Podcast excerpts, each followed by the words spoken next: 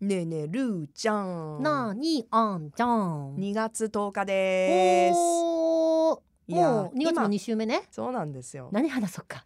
いや明日休みやってさえ明日何の日？建国記念日です 前からそうだったっけ？